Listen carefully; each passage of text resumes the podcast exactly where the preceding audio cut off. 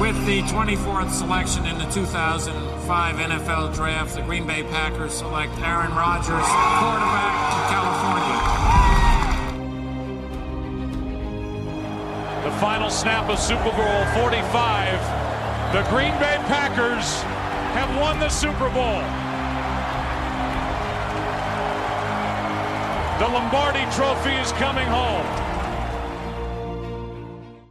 Hallo und herzlich willkommen zum Packers Talk Germany Folge 186. Ich bin der Jo und mit mir dabei ist heute der Sebastian. Hallo zusammen. Ja, die New York Wochen liegen hinter uns mit zwei sehr ernüchternden Ergebnissen. Also das ähm, Spiel gegen die Giants in London hatten wir ja letzte Woche aufgearbeitet und dann eigentlich positiv auf das Spiel gegen die Jets geblickt. Ähm, das so ein bisschen als Ausrutscher auch abgetan, das Spiel gegen die Giants. Und ähm, ja, dann kam jetzt die nächste Ernüchterung gegen die Jets und ja, wir stehen jetzt an einem Punkt, vielleicht auch in der Folge, wo wir ein bisschen so aufs Big Picture auch ein bisschen mehr gucken müssen. Ähm, ja, werden wir sicherlich im Rückblick auf das Jets-Spiel ein bisschen dazu kommen, die allgemeine Großwetterlage der Packers so ein bisschen jetzt zu beleuchten, was man jetzt machen kann perspektivisch oder wo vielleicht auch schon Fehler gemacht worden sind. Ähm, ja, keine einfache Lage für die Packers, aber wir sind auch weit davon entfernt, die Saison jetzt irgendwie zum jetzigen Zeitpunkt abzuschenken. So viel kann man, glaube ich, auch sagen. Ja, wir sind Folge 186 und ähm, Sebastian, du hast diese Woche schon eine Enemy Territory Folge aufgenommen. Ja, korrekt. Die habt ihr wahrscheinlich möglicherweise schon entdeckt, denn wir haben die Podcasts die Woche getauscht. Ähm, also ein bisschen verwirrend, weil jetzt nehmen wir gerade 186 auf. 187 ist schon längst erschienen. Ähm, das kam am Mittwochabend raus. Das war eine coole Folge mit hockblock-de bei Twitter oder auch Steven genannt. Da haben wir uns die Commanders angeschaut und ein bisschen auf dieses Matchup geschaut. Ja, also dementsprechend wartet nicht drauf, dass Enemy Territory morgen kommt, sondern das ist am Mittwochabend ähm, schon längst erschienen. Hört gerne rein, ist sicherlich empfehlenswert, wenn man ein bisschen was ja, über die Commanders konkreter noch erfahren möchte. Genau, so viel dazu. Ansonsten steigen wir direkt ein, würde ich sagen, mit den aktuellen Roster-Moves, die die Packers getätigt haben. Ähm, die Packers haben Tackle ähm, Luke Tenuta verpflichtet von dem Practice Squad der äh, Indianapolis Colts. Ähm, ein Riese mit 6 Fuß 8 und ich weiß gar nicht mehr, wer einer der Packers Speedrider hat es äh, getweetet, dass die Packers jetzt wohl die beiden größten Spieler, die so im NFL-Kosmos unterwegs sind, im Kader haben mit Tenuta und ähm, äh, Jones, der ja auch schon länger jetzt auf dem Roster der Packers ist, noch keine Spielzeit bekommen hat. Ähm, ansonsten haben die Packers einen alten Bekannten noch wieder aufs Practice Squad gesigned. Ähm, Safety Ines Gaines ähm, ist zurück bei den Packers. Ähm, entlassen wurden dafür äh, Cornerback Franklin und der Linebacker Wilborn. Ähm, ja, und dann kam noch ein Wide right Receiver aufs Practice Squad dazu, Sebastian. Ja, ähm, Kawan Baker kam dazu. Ähm, und man hat die Woche über sogar noch ein paar andere Spieler im Workout da gehabt. Äh, man hatte Christian Rambo da, das ist ein Wide Receiver gewesen. Der war zuletzt bei den ähm, Carolina Panthers. Steven Montes, ein Quarterback, der war auch jetzt bei den Commanders und bei den Lions. Ty Fryvogel, das ist, glaube ich, der bekannteste Name, der war dieses Jahr im Draft potenziell gesehen, nachdem er 2020 eine sehr, sehr starke Saison im College hatte und da gegen Michigan und Ohio gut aussah, aber dann sich nicht gedraftet wurde. Der war jetzt bei den Dallas Cowboys. Dann hat man noch Jeff Cotton ähm, da gehabt, äh, ja, und ähm, das waren gleich schon die fünf, oder? Cotton, Fryvogel, Montes, Rambo und genau, Ines Gaines. Der war auch zum Workout da, den hast du ja aber schon erwähnt. Ja, ähm, bunte Mischung, glaube ich. Interessant, dass man durch dann beim, bei den Wide Receivers hängen geblieben ist, aber ich glaube, da muss man auch aber die Perspektive aufmachen. Da darf man nicht, sich nicht zu viel erhoffen. Auch nicht von Kawan Baker jetzt, der ähm, von Southern Alabama kommt. Ja, ähm, klar, wir haben vor ein paar Jahren diesen Alan Lazada von dem Practice Squad geklaut beim anderen Team und damit einen richtig guten Fang gemacht. Aber in der Regel sind es halt Spieler, die, wenn überhaupt mal ein, zwei Spiele aktiv sind in der Saison, dann auch keinen wirklichen Einfluss haben. Also das sollte jetzt nicht die neue Lösung auf Wide Receiver sein. Glaube ich, man schaut halt einfach, dass man ein bisschen Tiefe hat und ähm, das vielleicht eher jetzt benötigt als zum Beispiel einen Linebacker wie Ray Wilborn. Genau, und Wide Receiver macht ja auf jeden Fall auch Sinn, wenn wir dann ähm, zum nächsten Punkt kommen und gucken, wie der Verletzungsstand bei den Packers ist. Ähm, Randall Cobb musste ja verletzt ähm, raus ähm, im Spiel gegen die Jets mit einem, ja, mit einer Knöchelverletzung. Das sah ja am Anfang sehr dramatisch aus, als er da mit dem Kart rausgefahren wurde und Tränen in den Augen hatte. Da konnte man schon Schlimmeres vermuten und äh, es sah am Anfang wohl auch so aus, als hätte er sich den Knöchel gebrochen. Ist jetzt Gott sei Dank ähm, nicht ganz so schlimm. Ist ein High Ankle Sprain. Man spricht jetzt von zwei bis vier Wochen. Diese Woche jetzt an, ist er noch nicht auf IA gegangen. Das muss man natürlich jetzt mal abwarten, ob da bis Samstag wäre der Move dann noch möglich oder sinnvoll bis Samstag. Also wenn das jetzt bis zum Spieltag nicht passiert, dann wird er wohl auch nicht auf IA gehen. Ähm, das heißt, man kann dann damit rechnen, dass er innerhalb der vier Wochen wieder zurückkommt und geht er auf IA, sind natürlich dann mindestens diese vier Spiele, die er fehlen würde. Aber erstmal gut, dass es kein Season-Ending-Injury ist und ähm, er da ja für das letzte Saisondrittel wahrscheinlich wieder zur Verfügung steht. Ähm, ansonsten sind die Packers nämlich dann doch ein bisschen ähm, dünn mittlerweile auf Right Receiver. Ähm, Jawan Winfrey wurde ja auch für das Spiel gegen die Jets aus dem Practice Squad ähm, gesigned in den Kader oder aktiviert aus dem Practice Squad. Das kann man ja dreimal pro Saison machen mit einem Spieler aus dem Practice Squad. Bei Winfrey war das jetzt das dritte Mal. Das heißt, sollte er nochmal auflaufen sollen für die Packers, müssen sie ihn in den Kader signen. Ähm, das ist bisher nicht passiert. Ähm, ja, und ein anderer Right Receiver steht vor seiner Rückkehr, Sammy Watkins. Ähm, jetzt vier Spiele gefehlt und ja, gestern wieder limitiert trainiert, ähm, ist aktiviert worden von IA und könnte theoretisch am Sonntag schon wieder eingreifen. Das müssen wir mal noch beobachten, wie das die Woche weitergeht. Ich glaube, das war es erstmal so zu den ja, Hauptverletzungen. Ich glaube, zum Injury Report können wir dann später noch was sagen beim Spiel, wenn wir auf die, die Preview gehen zum Spiel gegen die Commanders. Ähm, ja, und ich glaube, dann können wir so langsam einsteigen in, dies, in die Review zum Jets-Spiel. Also die Packers waren als Favorit ins Spiel gegangen und äh, stehen am Ende mit äh, 27 zu 10 mit leeren Händen da. Ähm, die Jets nehmen den Win mit nach New York zurück. Und ähm, ja, ein ziemlich enttäuschender Auftritt insgesamt, oder Sebastian? Ernüchternd. Es war einfach von ich ernüchternd, dass das Spiel nach diesem ja, Desaster, nenne ich es einfach mal in London, eigentlich genauso weiterging. Also ich meine, die erste Halbzeit, das war wirklich ähm, der berühmte Football zum Abgewöhnen. Das war von beiden Mannschaften nicht gut. Klar, unsere Defense hat da ganz ordentlich gespielt, aber offensiv ist da halt super wenig passiert. Ähm, und das war halt schon sehr, sehr unschön, sich das anzugucken. Und man hat schon gemerkt, dass da mächtig Sand im Getriebe ist. Und das ähm, hat es dann ja über die zweite Halbzeit dann nochmal verdeutlicht. Und es hat einfach wieder ganz viele Thematiken offengelegt, die wir vielleicht auch besprechen müssen. Ähm, Defense, warum die in Halbzeit 2 wieder ein bisschen, ich nenne es mal, kollabiert ist, warum die Offense nicht läuft, warum wir eigentlich immer wieder die gleichen Kommentare hören, ah ja, wir müssten dann doch Aaron Jones mehr den Ball geben, das hören wir so nach jedem zweiten Spiel die Frage ist, warum kann man sich einfach dann mal so in einen, in einen Plan reinsetzen? Ich meine, äh, Sean McVay hat so einen Typen, der an der Seitenlinie mit ihm rumrennt und schaut, dass er nicht aufs Feld äh, läuft. Vielleicht brauchen wir jemand, der alle Minute mal von hinten ganz leise sagt, an Aaron Jones denken, an Aaron Jones denken. Keine Ahnung, aber irgendwie ähm, finde ich das ein bisschen lästig, langsam schon immer zu lesen, ja, wir haben ihm zumindest den Ball gegeben. Wenn man das weiß, dann gibt es da Möglichkeiten, äh, das garantiert zu ändern, sei es per Reminder auf dem Handy oder was auch immer. Ähm, ja, das war im Spiel hatte ich auch noch so gedacht, ob er halt ein bisschen angeschlagen ist, weil er da auch einmal so vom Feld gehumpelt ist oder sowas, aber er ist jetzt im Injury Report nicht aufgetaucht gestern. Also ich, das ist, ja, keine Ahnung, das ist echt äh, merkwürdig, weil jedes Mal, wenn man dann verliert, stellt sich LaFleur wieder hin und sagt, wir müssen Jones mehr den Ball geben. Ne? Jetzt halt in der ersten Halbzeit gehen die Jets viermal den Ball nur bekommen. Ähm, ja, ich meine, das Blocking der O-Line war natürlich auch eine Katastrophe, kommen wir auch gleich noch drauf zu sprechen, aber äh, ja, irgendwie ist es halt immer wieder dasselbe und ähm, ja, macht mich so ein bisschen ratlos auch, muss ich gestehen. Ähm, ja, die Frage ist, wo fangen wir an? Normalerweise küren wir auch immer den, den Spieler der, der Offense und der Defense dieses Mal. Ich glaube, ähm, das kann man hier relativ kurz halten. Ich glaube, es gibt einen Spieler in der Offense, der relativ äh, ah, du sagst zwei sogar, okay. Also ich würde jetzt einfach mal hier Robert Tonyan in den Raum werfen, der ähm, gegen die Jets vermutlich sein bestes Spiel bisher hatte in dieser Saison. Ähm, es fehlen immer noch so ein bisschen die, die Big Plays und ähm, ja, Touchdowns halt, was ihn letztes Jahr halt auch so ein bisschen und davor das Jahr ausgezeichnet hat, aber er war der beste Receiver der Packers mit 90 Yards und äh, 10 Receptions und ähm, ja, da an die Leistung kann man auf jeden Fall anknüpfen. Und jetzt bin ich gespannt, wen du als zweiten noch nennen würdest, der dir positiv aufgefallen ist. Ich glaube, die, die meisten können sich schon denken. Ich bin ja eh ein Freund von Titans und äh, ich glaube, dass wir da die letzten Wochen auch zu wenig die Titans eingesetzt haben. Wie du schon erwähnt hast, das ist positiv gewesen, dass Tonyan hier jetzt so gut performt hat, aber ich, ich muss einfach Josiah DeGuara erwähnen. Ja, der hat nur einen Ball gefangen, aber auch der wird manchmal, glaube ich, zu wenig gefeatured. Ähm, der die ganze Saison über jetzt sechs Bälle gesehen Fünf davon hat er gefangen und ähm, hat damit im Schnitt 11,2 Yards gemacht. Das ist garantiert eine Option, die man auch öfter spielen muss.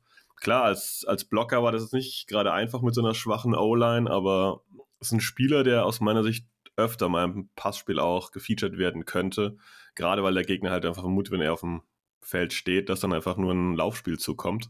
Und dann war eigentlich immer ganz gut, dann, ja, wenn ich jetzt sage, punkten können, das ist der falsche Begriff, aber einfach die entsprechenden Yards holen können. Und ihn fand ich halt für seine limitierte Einsatzzeit dann auch noch ganz ordentlich. Ansonsten gebe ich dir recht, in der Offense ist sonst sehr, sehr wenig zu, zu finden, was man als gut betiteln könnte. Der eine andere würde vielleicht noch David Bakhtiari reinwerfen, ähm, der im Blocking ein ganz gutes Spiel gemacht hat, aber fällt natürlich unter diese ganze O-Line-Thematik, auf die wir, glaube ich, gleich nochmal eingehen.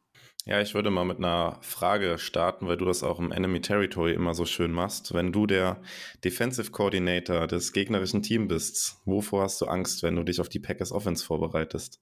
Eigentlich im Moment vorm Laufspiel.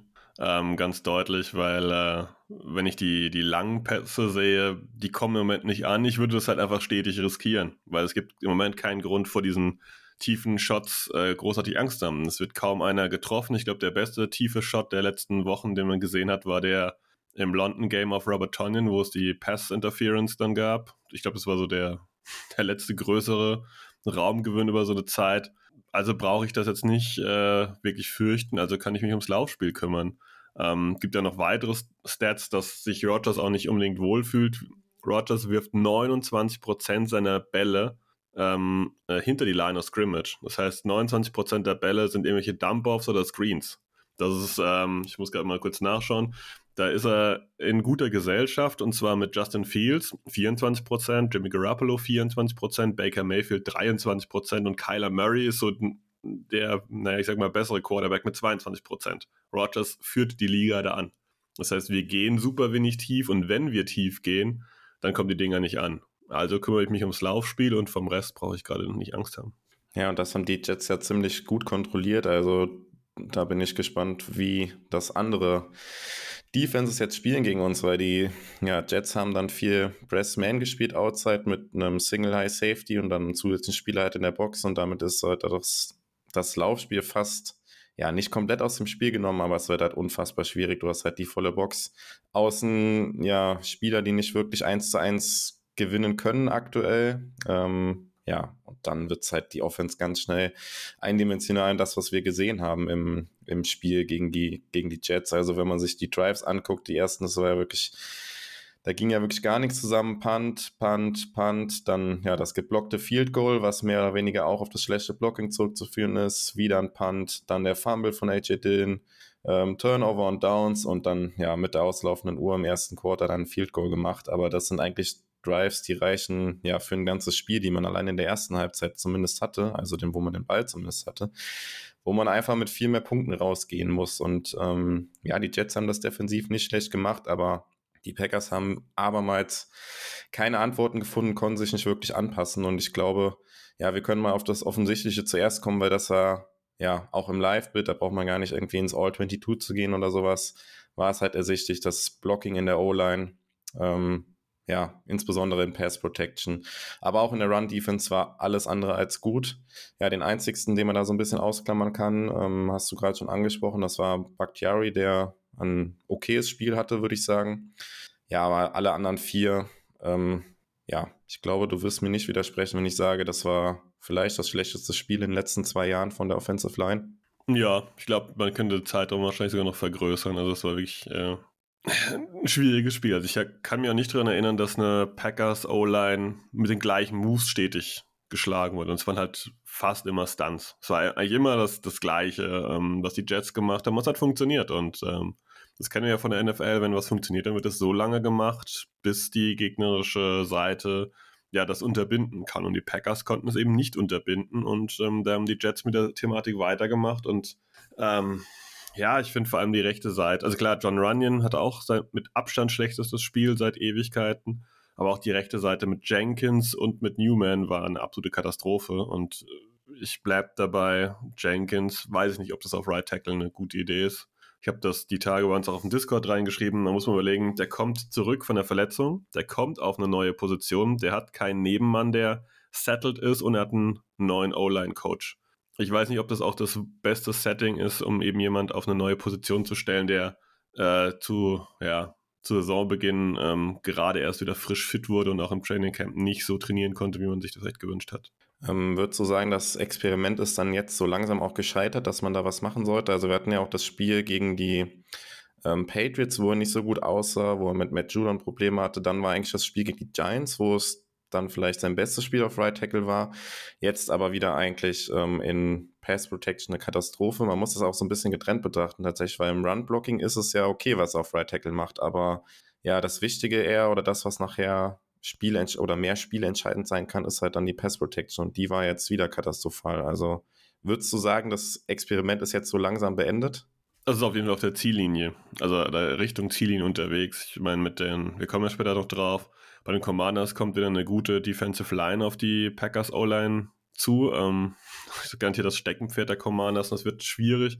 Und wenn er, wenn die O-Line insgesamt da nicht performt und er auch nicht, dann muss man wirklich sagen, okay, wir sind an einem Punkt, wo wir vielleicht dann trotz dieser Problematiken dann mit 4-3 dastehen oder mit 3-4 und dann muss ich etwas tun. Dann muss ich vielleicht wirklich sagen, okay, dann müssen wir da einen Switch machen und dann muss Jenkins vielleicht wieder auf seine Guard-Position zurück.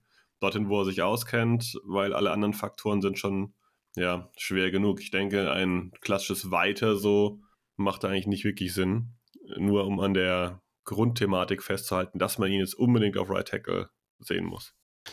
Ja, ein bisschen verwunderlich finde ich auch, dass man halt so von den, von den Rookies auch fast gar nichts hört. Die, ja, Rashid Walker natürlich ein später Pick, Caleb Jones, Sean Ryan, Zach Tom, die ja alle auch ja, mehr oder weniger die Position bespielen könnten, die da jetzt ähm, schwächeln.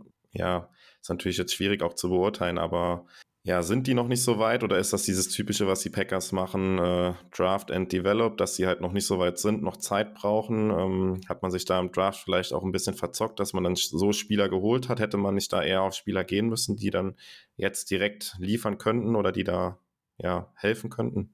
Boah, super schwer zu beantworten. Ich glaube schon, dass es ein bisschen noch der typische Packers Way ist. Das haben sie mit Run in dem ersten Jahr mehr oder minder auch so gemacht. Der ist dann, glaube ich, zur Saison Ende eher rein rotiert, aber ist auch wieder aus Verletzungsgründen gewesen, wenn ich recht, mich recht erinnere. Und ähm, ja, das tun sie einfach ganz gerne, dass sie Leute wirklich äh, ein bisschen früher picken und dann aber auch zurückhalten. Ich meine, Devonta Wyatt ist das gleiche, gleiche in Grün. Ähm, der wird jetzt auch nicht einfach nur gespielt, weil er jetzt ja, ein Rookie ist und äh, früh gezogen wurde. Auf der anderen Seite muss ich auch immer deutlich sagen, ja, es wird an Royce Newman rumgemeckert, zu Recht. Der spielt absolut schlecht.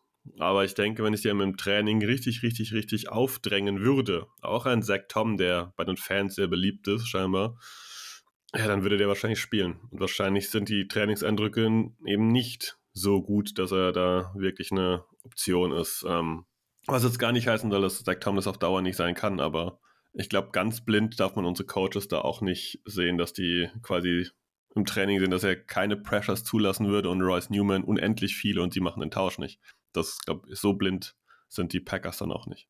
Ja, weil insbesondere, weil Newman ja auch mutmaßlich auch letzte Saison schon der Schwachpunkt äh, in der Offensive Line war von den fünf Linern. Und ähm, ja, wie du sagst, die Coaches sind ja nicht blind. Also wenn, wenn wir das, äh, wenn wir das sehen, dann sehen die Coaches das allemal. Und ähm, ja, anscheinend scheint da tatsächlich niemand zu sein, der dann ähm, sich da ein bisschen aufdrängt. Es gab ja dann, also für mich weiß nicht, wie du das siehst, war das fast schon so ein bisschen Verzweiflungsmove, fast würde ich das sagen, als in einem Spiel auf einmal Jack Hansen auf äh, Right Guard reingekommen ist, weil der jetzt auch in den Spielen, wo wir ihn gesehen haben, nicht wirklich souverän oder gut aussah, aber da hatte man das Gefühl, ähm, Lafleur will irgendwas verändern und es muss irgendwie ein Impuls kommen oder sowas. Man hat ja auch gesehen, wie die dann im, im Huddle quasi draußen an der Sideline gestanden hatten und ähm, Lafleur da auf die Offense eingeredet hat. Ähm, ja, das war dann irgendwie, ich, ich weiß nicht, so ein bisschen Brechstange so gefühlt, oder? Ja, ich glaube, äh, dieser Begriff Verzweiflungsmove, der trifft das schon ganz gut. Ich glaube, man hat dann versucht, mal was anderes zu probieren. Äh, das ging dann ja wegen der Verletzung. Ähm, ich glaube, das ist der Bizeps gewesen, hat er sich da verletzt und dann musste, glaube ich, nach drei Spielzügen schon wieder raus und dann kam Newman gerade wieder rein. Also da hat man richtig den entsprechenden Mut gehabt zu sagen, okay, wenn jetzt Hansen nicht ready ist, dann werfen wir jetzt Tom rein oder wen auch immer. Ich glaube, schon Ryan war inactive. Also da hat man auch den Mut gehabt, dann einfach weiter zu rotieren. Ist das jetzt ein gutes Zeichen für Zach Tom? Ich glaube eher nicht. Ich glaube, dass die Performance im Training dann scheinbar doch zu niedrig ist. Aber wenn wir auf die O-Line nochmal zurückkommen, mir fehlt einfach so ein Routinier als Ersatzmann. Das, was man jahrelang jetzt auch mit Lucas Patrick zum Beispiel hatte, ähm, einer, der draußen ist, der dann einfach mal reinkommen kann und einfach schon ein paar ja, Spielzeiten hinter sich hat und dann eine gewisse Baseline mitbringt, die vielleicht gar nicht jetzt super, super hoch ist, aber halt, ähm, ja, ein Veteran quasi ist. Und ich finde, diese O-Line besteht aus Bakhtiari und Jenkins und dann sind da eigentlich ein Haufen Greenhorns äh, unterwegs. Klar, Myers macht auf Center gut, Runyon hat die Saison im Schnitt schon gut gemacht, muss man sagen. Aber der Rest sind absolute Greenhorns und da fehlt eigentlich, glaube ich, ein Routinier noch. Ja, alle reden darüber, die Packers müssen sich auf Right Receiver verstärken, aber dann würdest du auch dafür plädieren, dass man sich auch auf der Tackle-Position vielleicht auch mal umgucken sollte und da noch einen ja, Veteran irgendwo herbekommen sollte.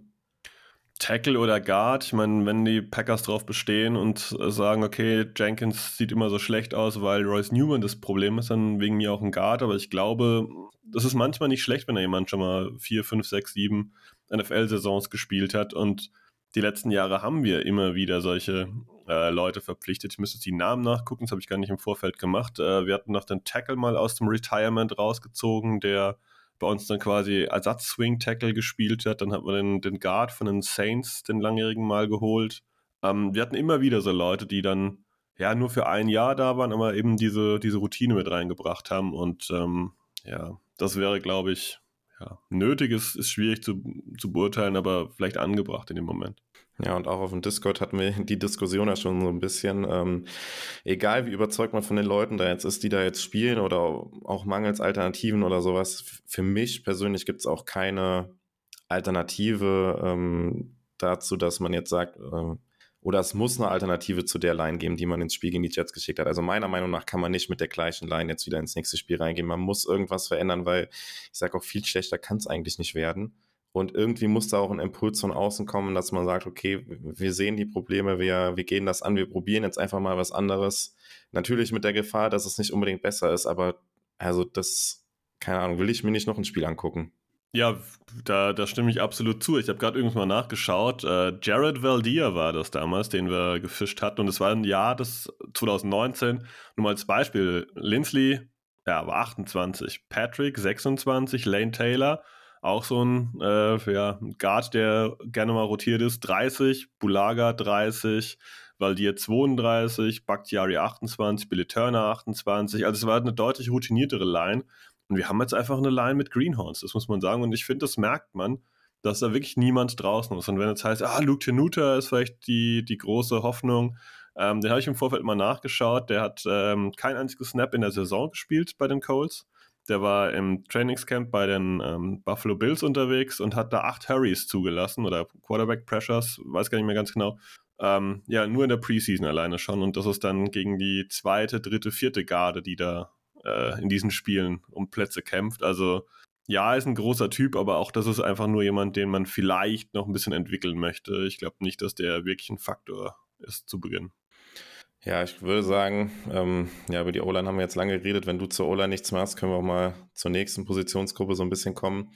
Äh, eine Positionsgruppe, die wir, glaube ich, ein bisschen schneller abhaken können, bevor wir dann vielleicht noch mal ein bisschen über Aaron Rodgers, ähm, Playdesigns etc. reden, sind, glaube ich, in diesem Spiel die Right Receiver. Ähm, ja, Alan Lazar, eigentlich ein grundsolides Spiel, hat dieser eine Drop bei einem äh, Third Down war es, glaube ich, gewesen. Ja, den Ball kann er eigentlich fangen. Ansonsten ist da keiner wirklich aufgefallen. Es gab ja auch relativ wenig Targets allgemein für die Wide Receiver. Ja, also keine Ahnung, hast du da noch irgendwelche Takes zu den Wide Receivers aus dem Jets-Spiel?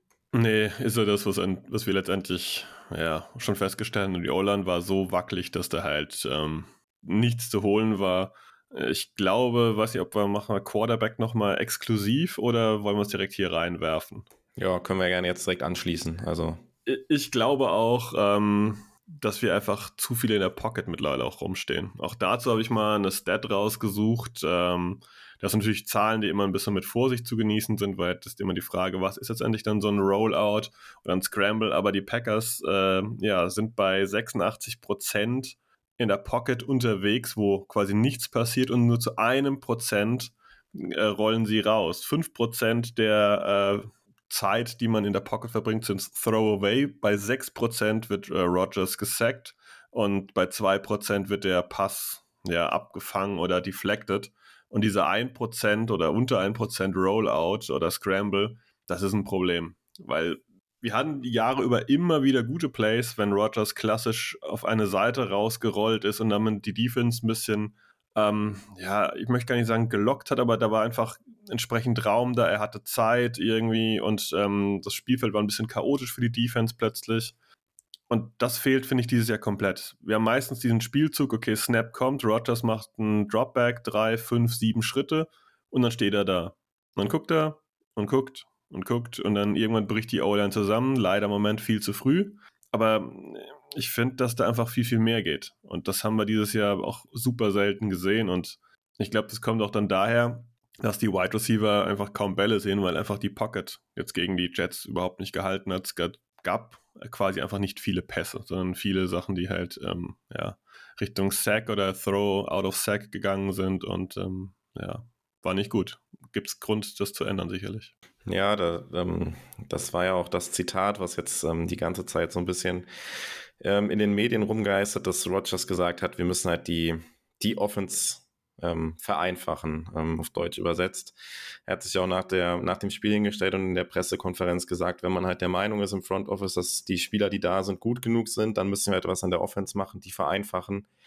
Oder andernfalls muss man halt ins Personal investieren. Und ich finde gerade dieses Offense ähm, vereinfachen, ich weiß nicht, ob du das gesehen hast, ich habe mir es ähm, gestern Abend noch angeguckt von ähm, der QB School, JT O'Sullivan, der, der einen richtig guten YouTube-Kanal und er hat sich da ein paar Plays auch aus dem Spiel gegen die Jets angeguckt, wo man einfach ähm, ja, Aaron Rodgers so ein bisschen recht geben muss, weil halt viele Dinge halt einfach kompliziert sind. Ähm, du hast zum Beispiel diese Rollouts angesprochen, die fehlen. Das ist halt ein Spielzug. Ähm, ja, du nimmst sozusagen die eine Hälfte des, des ähm, des Spielfeldes quasi weg, weil der Quarterback sich nur noch auf die rechte oder linke Seite dann konzentrieren muss. Aber du hast da sehr einfache Reads und Completions, ähm, wo der Quarterback nicht viel machen muss. Der Ball kommt relativ schnell raus.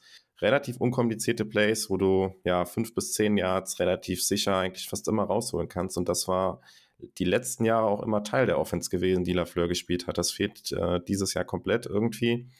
Ähm, ja, und also wenn ihr, wenn ihr es noch nicht gesehen habt, schaut das euch auf jeden Fall mal an, diesen, diesen Beitrag von, von JT O'Sullivan.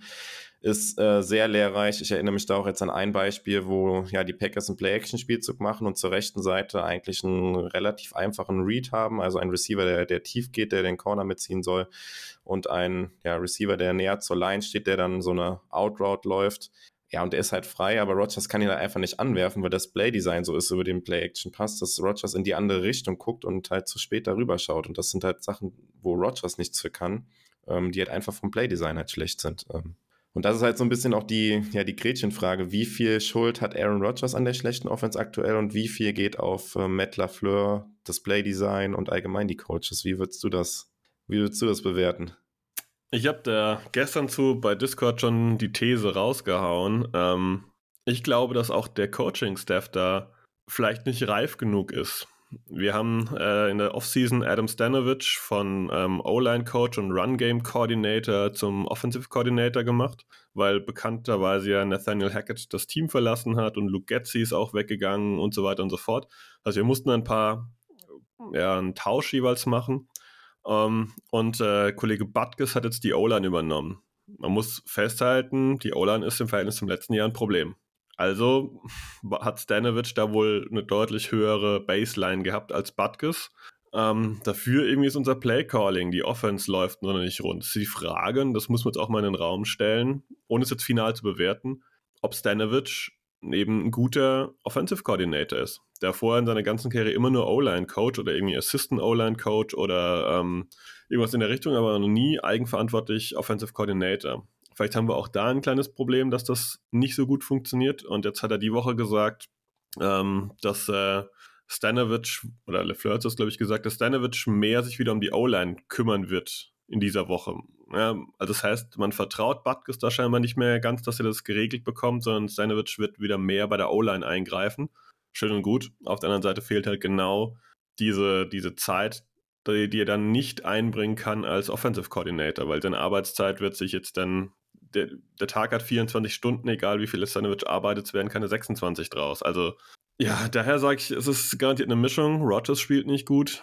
Ähm, ich weiß halt nicht, ob diese Switches in im Staff von Lafleur letztendlich so gut waren, dass man sagen kann, das äh, ist bislang Gewinn. Ich, mein Gefühl sagt Stand jetzt, dass Stanovic ein toller O-Line-Coach ist, aber vielleicht kein guter Offensive Coordinator und dass Butkus gefühlt überfordert ist.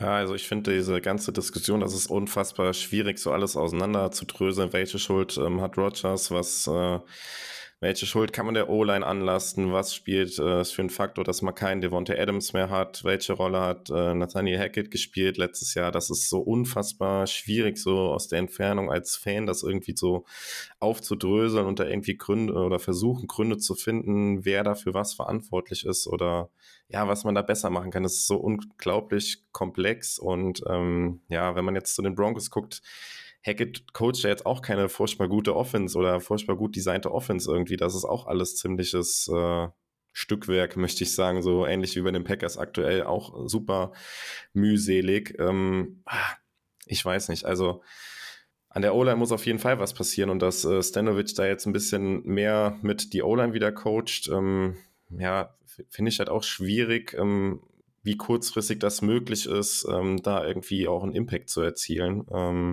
Ja, ich weiß nicht. Also im Spiel hatte ich auch so mehr den Eindruck, dass, dass da viele Sachen äh, nicht gut gemacht hat, aber wenn man das dann im All-22 und jetzt diese Analyse und so ein bisschen gesehen hat, dann muss man ihn auch tatsächlich ein bisschen mehr wieder in Schutz nehmen, finde ich, weil die O-Line hat halt einfach nicht viel hergegeben. Das Einzige, was ich ihm halt so ein bisschen ankreiden würde, ist, dass es dann halt im Spielverlauf auch häufig dann zu sehr versucht, dann halt zu erzwingen, also mit der Brechstange dann tatsächlich. Ähm, ja, wobei kann man ihm das richtig vorwerfen, wenn er die normalen, einfachen Plays halt die ganze Zeit nicht laufen, dass er dann halt versucht, irgendwas Verrücktes zu machen, einen tiefen Wurf zu machen. Hm. Weiß ich jetzt gar nicht, ob man ihm das dann vorwerfen kann, aber das ist halt auch so ein bisschen seine Art. Oft wird ja auch seine Körpersprache und das alles ähm, kritisiert, aber ja, das kann man auch zu Recht kritisieren, ist auch ein guter Punkt, finde ich, aber das ist halt einfach seine Art, das wird sich auch nicht mehr ändern. Also da kann man noch viele Artikel drüber schreiben und sich häufig in Podcasts drüber aufregen, das ist einfach seine Art, das wird sich nicht mehr ändern, damit müssen wir jetzt leben, die Zeit, die er noch bei den Packers spielt, glaube ich. Ja, absolut. Ich finde, der, der eine Punkt, den du erwähnt hast, ist super wichtig. Und zwar, ähm, dass alles irgendwie zusammenwirkt. Man kaum, man kann sich nicht hinstellen und sagen, okay, nur die, die tiefen Pässe, die nicht ankommen, sind schuld. Oder nur die O-Line ist schuld. Oder nur, dass wir zu wenig laufen, ist schuld. Oder nur Stanovic ist schuld. Oder nur Matt LaFleur ist schuld. Oder Rogers ist schuld. Dann ist es, glaube ich, eine Mischung aus allem wenn die O-Line ein bisschen besser wäre, würde der Lauf ein bisschen besser funktionieren. Wenn der Lauf ein bisschen besser funktioniert, dann müssen die vielleicht noch einen Mann mehr in die Box ziehen und dann wird das Spielfeld hinten wieder breiter. Und wenn Rogers den Ball ein bisschen besser anbringt, alles, das hängt alles irgendwo ein bisschen miteinander zusammen. Also da jetzt einfach nur einen Punkt rauszugreifen und zu sagen, genau dieser Punkt ist schuld, das ist, glaube ich, nicht der richtige Weg und ich glaube, das ist auch nicht korrekt so, sondern das ist einfach diese Mischung, die einfach im Moment nicht funktioniert. Ich glaube, wenn man etwas rauspicken will, was vielleicht ein bisschen mehr, ne, Schuld ein bisschen mehr schwierig ist im Moment, dann ist es sicherlich das Play-Calling. Aber wenn man darüber vielleicht auch mal eine schwächere O-Line ein bisschen entlasten kann, eben durch so ein Rollout, durch ein Bootleg, durch ein Scramble, was auch immer, dass man da ein bisschen Dampf mal äh, ja, quasi vom Kessel runternimmt und andere Sachen ermöglicht. Und da sind wir halt ja im Moment nicht in der Lage dazu. Und das wenn man ein bisschen was verteilen will, dann sage ich, dann müsste halt Matt LaFleur jetzt mal eingreifen und sagen, okay, wir müssen uns mal wirklich aus dem Pocket Passing mal raus, wenn die Pocket nicht hält. Und ähm, wir, wir, können uns nicht hinstellen und jedes Mal über Aaron Jones meckern, zu wenig Bälle. Wir müssen ihm mehr Bälle geben und wir haben ja die Möglichkeit, dann hier auch outside zu laufen. Wir müssen nicht durch die O-Line in der Mitte durchlaufen mit ihm. Ja, aber im Prinzip ist das wirklich so ein, ja, ein Komplettsystem, was im Moment nicht funktioniert und das äh, das macht das Ganze so schwierig, finde ich, zu analysieren und zu sagen, ähm, dass das muss besser werden und dann wird schon der Rest auf jeden Fall automatisch laufen. Ähm, wie siehst du in dem Zusammenhang aktuell das äh, Problem, was ja auch häufig ähm, ja, angedeutet wird, skizziert wird, dass die Packers halt kein Deep Passing Game haben. Ähm, jetzt auch mit der Perspektive, dass wir Sammy Watkins zurückbekommen und er da gegen die Bears ja auch ein paar tiefe Targets gesehen hat. Ähm, also ich zumindest für meinen Teil sehe das so ein bisschen auch als Hauptproblem, warum die Offense halt nicht läuft, läuft, weil man halt diese tiefen Pässe überhaupt nicht hat und diese eigentliche Stärke der Packers, das Laufspiel über Jones und Dylan damit äh, nicht wirklich zum Tragen kommt, weil die Gegner einfach das das Passing Game, das Deep Passing Game nicht wirklich fürchten müssen. Ne? Kann man da ein bisschen Hoffnung haben jetzt, wenn Sammy Watkins zurückkommt? Wie würdest du das einordnen? Also Deep Passing Game hängt bei mir immer ganz stark mit der O-Line zusammen. Weil wenn da nicht die, die Ruhe, die Zeit da ist, Deep Passing Game heißt ja, es wird mehr Zeit gebraucht, bis derjenige sich überhaupt mal in diese Region bewegt hat, um wirklich, ich sag jetzt mal 30 Yards mindestens mit dem Catch zu machen. Und dafür war die O-Line zuletzt einfach auch zu schwach. Also um da halt diese, diese Ruhe herzustellen. Ja, der andere Pass war auch ein bisschen off und dann wurde da vielleicht mal einer gedroppt oder was auch immer. Aber ich glaube, das, das fängt durchaus schon mit der O-Line an. Aber ich bleibe auch dabei, und auch wenn ich mich da heute zehnmal wiederhole, solche Sachen gehen auch ähm, mit einer mit einer Play-Action, wo eben Rollout dabei ist. Das ist auch alter Klassiker, dass Wide Receiver steht rechts und läuft eine Route komplett quer übers Feld und dann links die Seitenlinie hoch. Das ist ein Klassiker beim Rollout, sowas zu spielen. Ähm, irgendwelche äh, Wheels, äh, auch mit, mit Aaron Jones aus dem Backfield raus. Ist auch alles kein großes Problem. Ähm, muss halt nur mal probiert werden, gemacht werden und unsere Deep Shots sind halt jetzt doch immer nur aus der Pocket raus. Ja, und ähm, es, es, es, hängt auf jeden Fall auch hier beides wieder zusammen. Also die Jets haben das jetzt vorgemacht, ähm, ja, diese Pressman-Coverage halt outside, wo unsere Receiver dann Schwierigkeiten haben zu gewinnen, zusätzlicher Spieler in der Box und das ist dann halt auch, finde ich, zu einfach zu sagen, ja, die Packers müssen den Ball mehr laufen, ja. Natürlich kannst du jedes Mal eine 8 oder 9 Mann-Box reinlaufen dann, aber ähm, das wird dann genauso wenig von Erfolg gekrönt sein. Ähm, das muss beides halt irgendwie wieder klicken und ja, ich bin gespannt, wie es jetzt gegen die Commanders dann angegangen wird, aber dieses, ja, ich finde das auch so, keine Ahnung, am Sonntag habe ich das geguckt und danach guckst du dir irgendwie das Spiel Chiefs gegen äh, Bills an oder sowas und keine Ahnung, da geht's dann los. 15 Yard Pass, 10 Yard Pass, 5 Yard Run, so. Bei den Packers ist das halt alles so ultra hart erarbeitet und der Fehler für Spiel, äh, der Spielraum für Fehler, so meistens natürlich, unfassbar klein. Ähm, ja, sobald du da irgendwie ein, negatives Play hast bei einem First Down und Second und lang bist, dann ist das dieses Jahr fast schon, äh, ja, kannst du das, den Drive fast abhaken. Ne? Das ist oh, so zäh. Ich weiß nicht, also. Ich finde, man, man merkt einfach, es fehlt so ein bisschen der Rhythmus. Ja. Man hat nie so das Gefühl, irgendwie, okay, das, also das nie, aber man hat selten so einen Drive, wo man das Gefühl, okay, das läuft jetzt, das, man hat da eine gute Mischung gefunden, einen guten Start irgendwie gehabt und das äh, ist jetzt richtig gut angelaufen und man schafft es hier wirklich ein, eine große Strecke auf jeden Fall übers Feld. Sondern wie du halt gesagt hast, man hat immer das Gefühl, okay, der erste Versuch hat nicht geklappt, egal ob es ein Lauf oder ein Pass ist und jetzt wird es direkt zäh. Jetzt geht es direkt darum, ob wir three and out sind. Da, und das ist so die, die Quintessenz, finde ich, von der Packers Offense aktuell. Wenn der, wenn der erste Versuch nicht gleich ordentlich Yards bringt, dann hat man direkt das Gefühl, okay, das gibt ein Three and Out und im Moment wird man auch leider oft bestätigt, man ist dann auch super schnell raus. Und ähm, ja, ich glaube, da hat Rogers, um das vielleicht mal nochmal aufzugreifen, auch durchaus recht, dass man die Offense vielleicht ein bisschen vereinfachen muss zu Beginn, um eben halt beim ersten Versuch wirklich einfach mal drei, vier, fünf Yards zu machen, dass man nicht gleich dann wieder bei zweiten und zehn steht und dann unter Druck ist, dass man jetzt direkt mindestens sechs, sieben Yards machen muss, um einen dritten Versuch zu haben, der gar nicht so lange ist. Und ähm, ja, das geht dann wieder Richtung Coaching-Staff, dass man hier das garantiert ein bisschen anpassen muss. Ja, und ich würde sagen, wir schließen das hier direkt mal an, das Thema jetzt, weil es halt passt. Das ist ja natürlich jetzt auch in den ja, Medien häufig diskutiert und ähm, ja, auch auf Twitter wird da spekuliert, wer könnte die Packers denn jetzt noch ähm, verstärken? Also wen könnten die Packers holen? Ich habe das diese Woche auch getweetet. Ich will auch jetzt irgendwie vom Front Office jetzt irgendeinen Move sehen, muss ich sagen, weil ähm, es muss halt da vom Front Office jetzt auch irgendwie ein Zeichen kommen. Hier, wir schreiben die Saison noch nicht ab und ähm, wir haben jetzt noch dieses eine Jahr, vielleicht das nächste Jahr auch noch mit Rogers, aber Jetzt, e-, egal was es kostet, wir müssen irgendwie die Offense irgendwie verstärken, da einen Receiver mit reinbringen, einen erfahrenen Receiver, einen Receiver, den du tief anspielen kannst, der das Feld stretchen kann.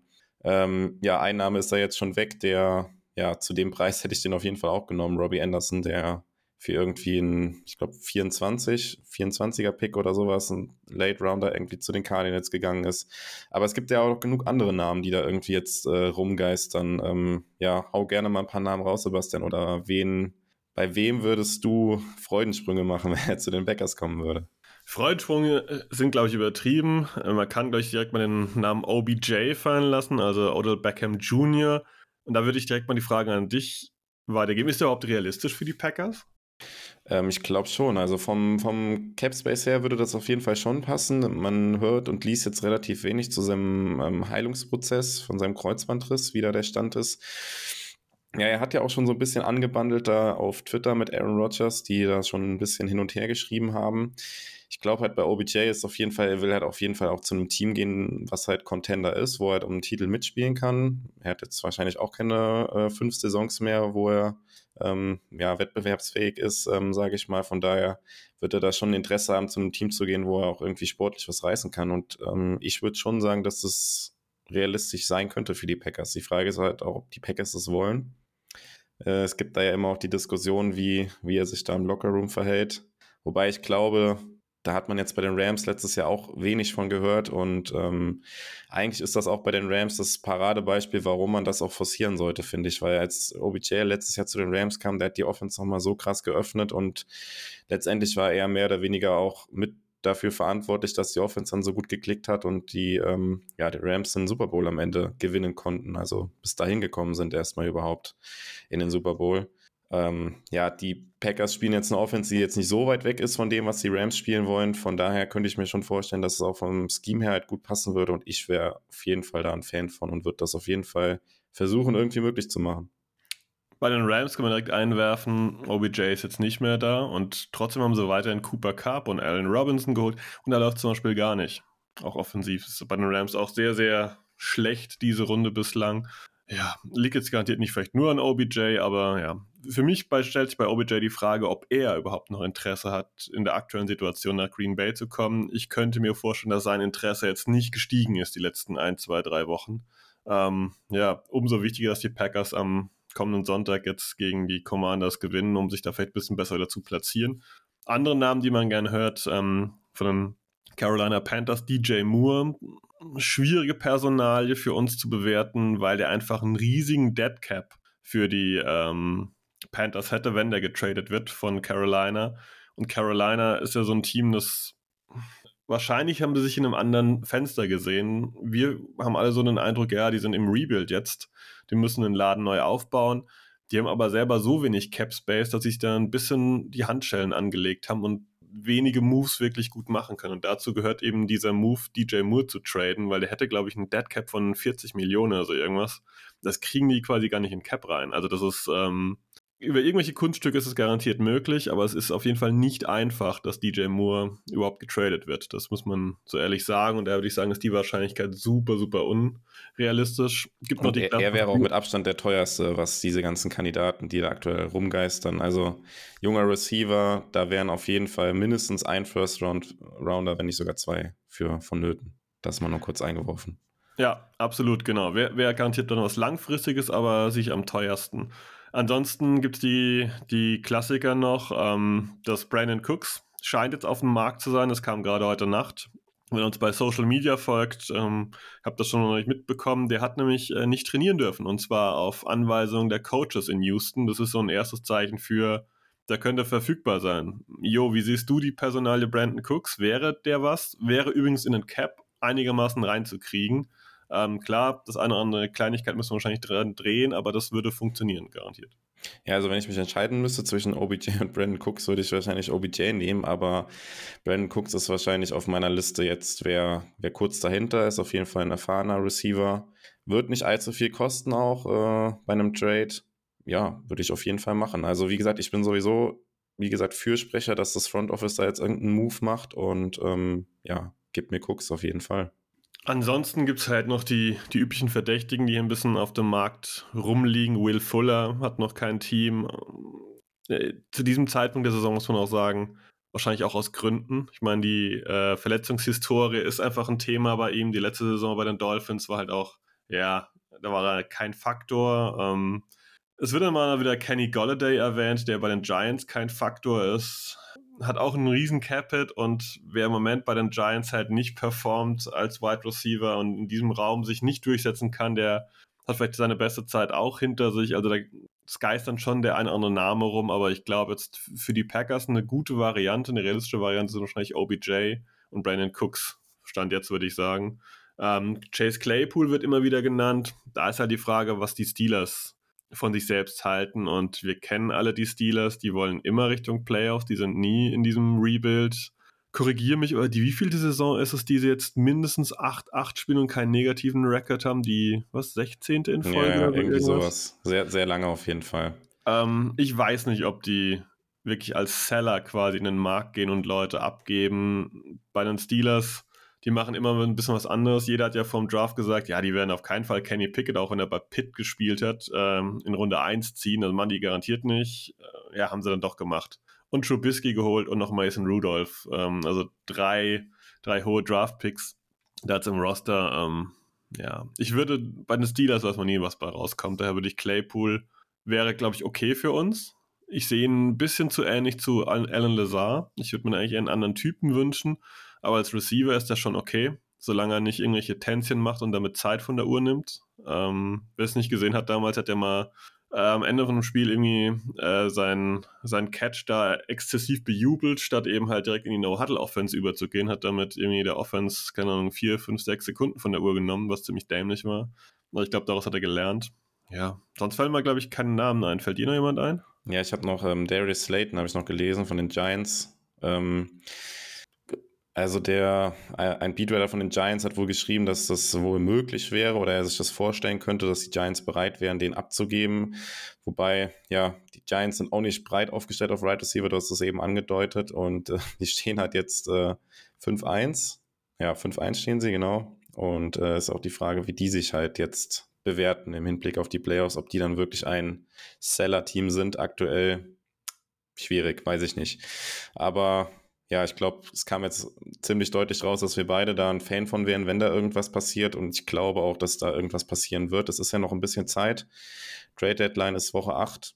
Das heißt, in den nächsten zwei Wochen muss man das mal genau beobachten, was da die Beatwriter für Gerüchte streuen und äh, aufschnappen ja, ich bin da sehr gespannt, aber ich bin da auch optimistisch, dass das Front Office da dieses Jahr was macht, weil ja, jetzt mit der Kopfverletzung wieder, wo man nicht weiß wirklich, wie lange das dauert oder ob das was Längeres ist. Äh, Christian Watson ist zwar auch nicht auf IA, aber mit dem Hamstring ist auch so eine Sache, wo du immer wieder dann Probleme bekommen kannst, ähm, der sowieso noch Zeit braucht und ja jetzt auch die ganze Zeit dann nicht trainieren kann. Also das ist einfach, ja, sehr dünn aufgestellt insgesamt auch und meiner Meinung nach muss da einfach was passieren. Da kann man noch einwerfen, Sammy Watkins hat ja auch immer wieder mal das eine oder andere Problemchen. Ist auch kein sicherer Kandidat. Und man muss einfach jetzt mal deutlich sagen, auch wenn es jedes Jahr im Training Camp Hype gibt, Joanne Winfrey ist dann in der Saison dann doch keine echte Option. Amari Rogers hat letzte Woche den ersten Pass gefangen seit Ewigkeiten. Aber vorher wurde quasi gar nicht eingesetzt. Ja, ob er jetzt plötzlich äh, für Cobb die Rolle so voll übernimmt, weiß ich auch nicht genau, ob, das, äh, ob wir das jetzt am Sonntag können. Also letztendlich der Receiver-Core ist im Moment so ein bisschen runtergedampft eigentlich auf drei Leute, die man wirklich erwarten kann am Sonntag. Das sind Lazar, das ist Stubbs und Watkins, wenn er fit ist. Ansonsten ist da quasi nicht viel. Dann reden wir über Samori Toure, der, weiß ich, war er schon mal aktiv? Ich glaube noch nicht. Dann reden wir über Amari Rogers, der, naja, bislang eigentlich nur im, im Return-Game eingesetzt wurde. Und das war's dann schon. Und das ist einfach kein Wide Receiver Room, der ja wirklich gut ist. Und da müssen die Packers, wie du schon gesagt hast, einfach irgendwas tun. Und da muss ein Veteran her. Da kann man jetzt nicht drauf hoffen, dass hier einer dieser Workouts, Freivogel und wie sie alle heißen, wie der Phoenix aus der Asche da kommt. Das ist super unwahrscheinlich. Sollte so sein. Gratuliere ich den Packers, aber ich glaube es nicht. Ja, ich würde sagen, über die Offense haben wir jetzt schon lang und breit diskutiert. Ich würde sagen, wir machen jetzt langsam mal den Bogen. Wir sind noch schon weit fortgeschritten in der Zeit zur Defense gegen die Jets, weil da gibt es auch noch ein bisschen was ähm, ja, zu bereden oder zu diskutieren, würde ich sagen. Ähm, ja, starten wir einfach mal wie gewohnt bei uns. Ähm, ja, die Spieler, die uns am besten gefallen haben. Äh, und da darfst du jetzt gerne mal anfangen. Meiner Meinung nach gibt es hier jetzt tatsächlich nur einen, der halbwegs positiv aufgefallen ist. Da bin ich gespannt. Äh, ich habe mich darauf vorbereitet, ich als Zweiter drankomme. Der nämlich den, den ich jetzt ähm, ja, als Nummer zwei auch äh, gerankt habe. Das ist für mich Kingsley Enakbare mit seinem ersten Sack. Der hat äh, einen guten Eindruck gemacht. Ja, es bietet das an, was wir vor der Saison erhofft haben. Er ist ein Rotationsspieler, der immer wieder reinkommt in den Spielen, gar nicht so viele Snaps sieht, aber wenn er Snaps auf dem Feld hat, dann überzeugt dann. Das hat auch gegen die Jets gemacht. Einen schönen Sack da ähm, abgeliefert, hat auch wieder die üblichen Tackles gehabt. Eine positive Performance in seiner limitierten Einsatzzeit. Ähm, bin hochzufrieden mit dem Draft-Pick, darf gerne so weitergehen. Genau, war ja ein ziemlich später Pick und äh, dafür hat er dann schon doch ordentlich Impact in seinem ersten Jahr und ja, schöner erster Sack und hoffentlich nicht der letzte für die Saison. Den hatte ich tatsächlich gar nicht auf dem Zettel gehabt. Ähm, den Spieler, den ich auf dem Zettel hatte, ist ähm, Jay Alexander, der ähm, in diesem Spiel das erste Mal in dieser Saison so richtig mit einem Right Receiver traveln durfte übers Feld, also ihm folgen durfte. Ähm, dahingehend hat sich tatsächlich Joe Barry ein bisschen angepasst. Wir hatten das ja auch schon vermutet in den letzten Folgen, dass da ja dass es da intern vielleicht auch mal ein bisschen lauter wurde, dass ähm, ja die Defense da ein bisschen anders spielen muss. Und ähm, Jair Alexander hat das ja auch direkt nach dem ersten Spiel ähm, gegen die Vikings, ähm, ja, wo Justin Jefferson die Packers quasi im Alleingang geschlagen hat, gesagt, dass er ja dem besten Right Receiver des Gegners quasi folgen will und durfte hier im Spiel gegen die Jets ähm, Garrett Wilson folgen, ist auch in den Slot getravelt. Ähm, ja, und hat da bisher sein auffälligstes und bestes Spiel die Saison gemacht. Und ich würde sagen, das ähm, ja, war gut, dass Joe Barry da ein bisschen von seinen Prinzipien abgewichen ist und äh, ja, ein bisschen anders gespielt hat, als das vielleicht seine Identität ist. Und ich hoffe, dass er das beibehält, die nächsten Spiele. Ja, gut, absolut. Ich muss halt sagen, die Kommentare im Vorfeld waren absolut haarsträubend, als es dann hieß, irgendwie, ja, man hat festgestellt, dass Rasul Douglas wohl auch ein ganz guter Outside-Corner ist. Wo ich gedacht habe, also das, das, das kann der jetzt nicht ernst meinen. Ne? Also ich meine, wir sind hier die Hobbyanalysten, die hier schön in unserem bequemen Sessel sitzen und uns die Spiele anschauen, aber das war eine Thematik, die, die jedem vorher bekannt war, alleine im, im Nachgang der letzten Saison, dass Rasul Douglas auf Outside ein guter Corner ist und dass man vielleicht dann der den Switch machen muss, jemand anderes in die Mitte des Feldes stellen muss. Also das war wirklich, da habe ich nur im Kopf geschüttelt und gedacht, das, das, das hat er jetzt nicht ernsthaft so gesagt. Ne? Das war und das lässt halt tief blicken bezüglich Flexibilität, wenn das auch nur halbwegs ernst war. Ja, ich würde auch hier bei der Defense mal, ähm, ja, passt so ein bisschen vielleicht auch da dran, so ein bisschen ähm, anschließen mit einer ein bisschen provokanten Frage auch. Ähm, also die Jets hatten in der ersten Halbzeit sieben Drives, haben drei Punkte gemacht. Inwiefern würdest du sagen, dass die eigene Packers Offense mitverantwortlich dafür ist, dass die Defense in der zweiten Halbzeit kollabiert? Weil ja, in sieben Drives drei Punkte zuzulassen von der Defense ist super in der ersten Halbzeit. Hätte die Offense da in ihren acht Drives, die sie selber hatte, irgendwie, ich sag mal, 14, 17 Punkte aufs Board gebracht, wäre das Spiel in der zweiten Halbzeit ganz anders ausgegangen, beziehungsweise hätte die Defense dann auch besser gespielt oder besser ausgesehen. Die Frage habe ich genauso hier auf dem Zettel stehen, wollte die eigentlich später stellen. Ähm, das ist auch wieder eine Sache durch die Spiel zusammen. Also mein Punkt bleibt da weiter, dass die Defense sich meistens nicht anpassen kann in der zweiten Halbzeit. Die anderen Coaches suchen dann nach Lösungen und Joe Barry bleibt halt, ich sag mal, passiv und ähm, schaut sich das halt weiterhin so an und spielt seinen, seinen klassischen Stil.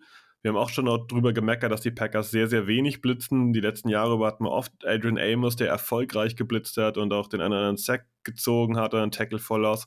Das fehlt dieses Jahr irgendwie komplett wir, wir igeln uns da so ein bisschen ein, also nicht Prevent-Defense-mäßig wie bei Mike Patton, aber halt doch schon sehr, ja, ein sehr statisches Defensive-Spielchen. Äh, das hat mir eigentlich äh, damals auch ein bisschen anders erwartet, dass da mehr Rotation vielleicht gibt und dass da andere Looks angeboten werden. Nee, das ist gar nicht so. Wir haben da eine ganz klare Identität und die spielen wir komplett durch.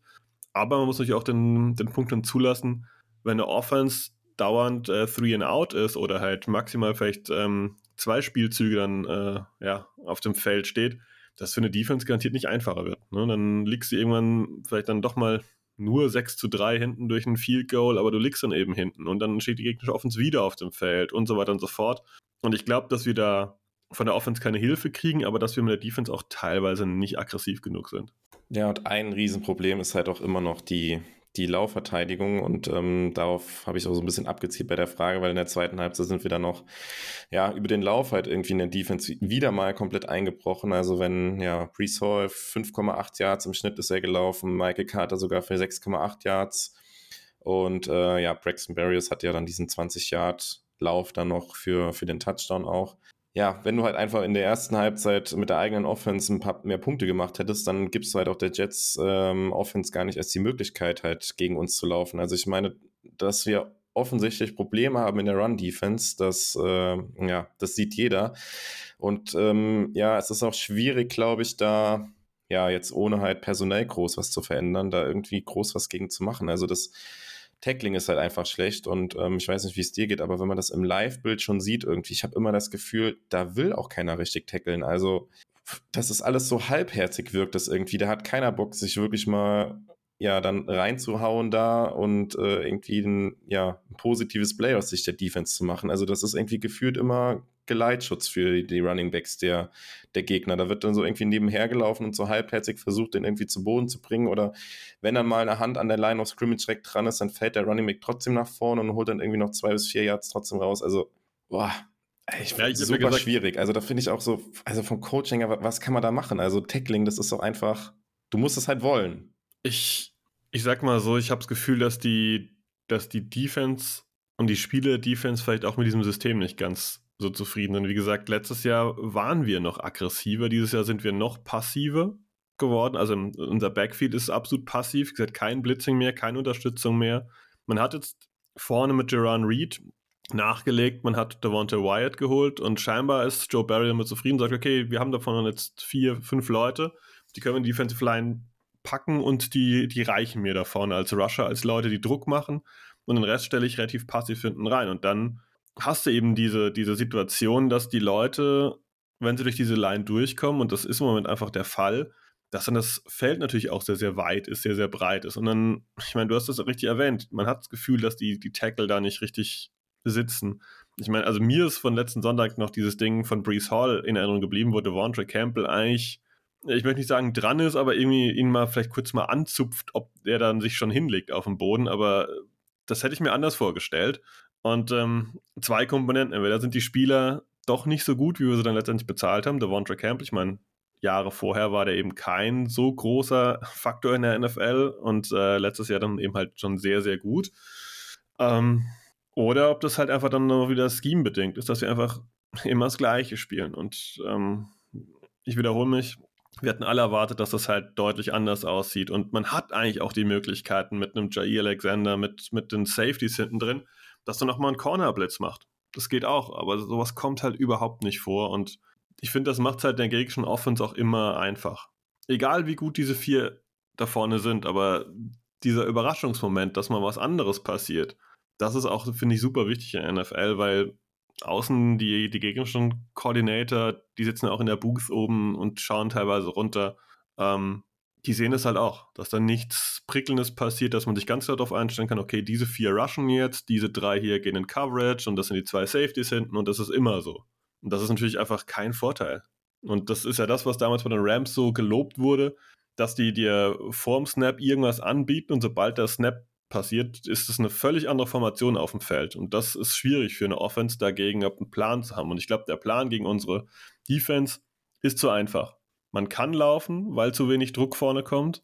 Dann wird noch schlecht getackelt dazu, aber es gibt auch keine Gefahr, dass man es eben nicht tun kann. Selbst wenn getackelt wird, kann ich sagen, ja gut, dann habe ich ja trotzdem vier, fünf Yards gemacht und wir wissen alle, zweimal vier, fünf Yards ist dann meistens schon das First Down und das wirkt für die Packers einfach nicht positiv aus. Ja, also es ist auch sehr, sehr vielschichtig, auch ähnlich wie in der Offense, die Probleme. Und ähm, du hast es eben auch schon so ein bisschen angedeutet, was man, glaube ich, auch nicht ganz ähm, ja, ausblenden kann, ist halt auch die Tatsache, wenn halt die eigene Offense ja die ganze Zeit dann immer nach drei Plays wieder runterkommt und du als Defense immer wieder aufs Feld kommst und weißt, okay, du musst jetzt hier ähm, das Spiel eng halten, ja, das ist halt auch für den Kopf unglaublich ermüdend ähm, wahrscheinlich. Und ja, irgendwann bricht es dann halt zusammen oder du kannst es dann halt nicht mehr halten. Und äh, so ist es ja jetzt die, die ganzen Spiele halt auch immer gewesen. Also in der ersten Halbzeit werden wir von der Defense ja im Spiel gehalten. Ja, und in der zweiten Halbzeit dann, ja, ob es jetzt eine, eine Kopfsache ist, die fehlenden Adjustments, ähm, ja, die fehlende Qualität der Spieler, das schlechte Tackling, das spielt ja dann alles mit rein, aber dann bricht es halt regelmäßig zusammen. Ja, also ist auch unglaublich schwierig, dass, ähm, ja, wo man vielleicht so ein bisschen den Fokus jetzt hinlenken kann. Es gab ja jetzt auch schon gegen, im Spiel gegen die Jets zumindest so ein paar Anpassungen. Also die ersten Spiele hat man das ja selten gesehen. Also Joe Barry hat stur an seinen Zone Heavy, an seiner Zone Heavy Defense halt festgehalten, ohne da groß von abzuweichen. Und jetzt hat man das halt im Spiel gegen die, gegen die Jets gesehen, dass das schon ein bisschen Anpassung gegeben hat. Äh, Jay Alexander haben wir eben angesprochen schon das macht mich halt so ein bisschen positiv, dass er dann halt, wenn der Druck halt groß genug ist von außen und offensichtlich es nicht läuft, dass er dann doch von seinen eigentlichen Prinzipien so ein bisschen weg kann. Ähm, ja. Ja, du hast ja nicht alles dazu gesagt. Es ist einfach, wir brauchen wie in der Offense hier auch ein besseres Play-Calling. Das muss man ganz deutlich sagen. Wir können nicht nur die, die gleiche Karte immer spielen. Und dann kommt, glaube ich, da auch ein bisschen mehr Erfolg bei raus, weil das spielerische Potenzial, die spielerische Qualität haben wir irgendwo. Ich meine, die Cornerbacks sind weiterhin top. Ich glaube, unsere Safeties fühlen sich sogar wohler damit, wenn sie aktiver spielen dürfen und nicht nur in der Warteposition sind. Und ähm, ja, ich erwarte einfach auch jetzt von Joe Barry, dass er sich da ein bisschen bewegt. Ähm, wer einen kleinen Rant zu Joe Barry hören möchte, der kann, wie gesagt, gerne ins Enemy Territory reinhören. Steven kennt Joe Barry auch bei den Commanders und ähm, er hat ihn da als äh, meistgehasste Person in Washington beschrieben. Ist vielleicht auch ganz nett, wenn er da mal reinhört. Mehr will ich gar nicht verraten. Ja, äh, noch eine Anpassung, die äh, Barry auch vorgenommen hatte, die ich ähm, ja zumindest interessant finde, ist, dass ähm, ja, Quay Walker bei Third Downs und Passing Downs nicht mehr auf dem Feld stehen darf und Rudy Ford stattdessen reinkam. Ähm, also mit Chris hatte ich das in den letzten Wochen hier auch häufiger diskutiert, dass äh, Quay Walker da häufig auch überfordert wirkt und ähm, ja, dieser lange Touchdown-Run, ich glaube von, von Brees Hall war es auch gewesen, wo er halt ein Spiel zu komplett überspielt hat.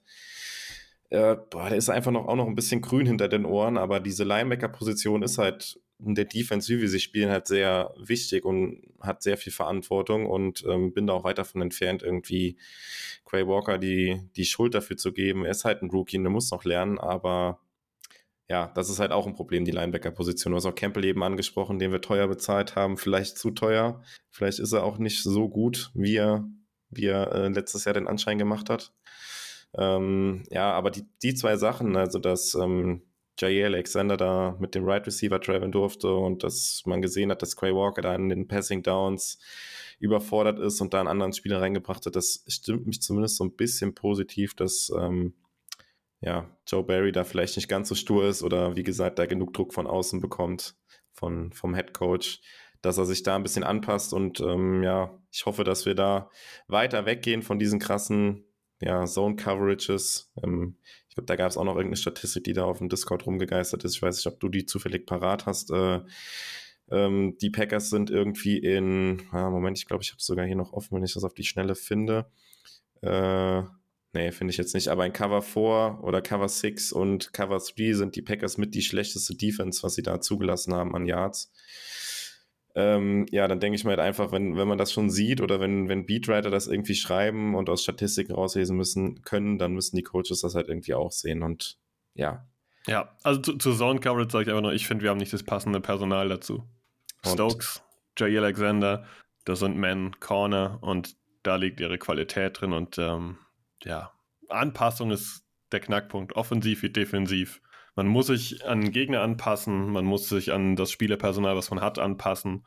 Und ähm, ich habe das Gefühl, die Packers spielen offensiv wie defensiv gerne so, wie sie es äh, ja, am Reißbrett entworfen haben, aber es ist, haben keinen Fokus darauf, habe ich überhaupt das Personal dazu, um genau das durchzuführen. Das heißt, es wird nicht geschaut, finde ich das passende System für meine Spieler, sondern das ist mein System und da knall ich die Spieler ran und das geht halt selten gut. Ja, ich habe es ja auch tatsächlich gerade noch gefunden, der Vollständigkeit halber noch schnell erwähnt. Also die dritt highest, highest Passer Rating allowed in Cover 4 und Cover 6. Ähm, ebenfalls dritthöchste Passer Rating erlaubt in Cover 3 und in allen anderen Coverage-Arten das sechstniedrigste Passer-Rating. Also das ist halt irgendwie sehr offensichtlich. Und wenn wir das sehen, da, da zitiere ich dann gerne mal den Kalle, der letzte Woche da eine Kolumne geschrieben hat. Äh, do your job. Ähm, ja, Joe Barry und die Coaches müssen das auch sehen. Weg von diesen Cover 4, Cover 6, Cover 3, was auch immer. Die Corner mehr Man spielen lassen. Ja, und dann die Spieler einfach mehr das machen lassen, wie du gesagt hast, was halt auch ihre Stärken sind. Und Zone Coverage ist es offensichtlich nicht.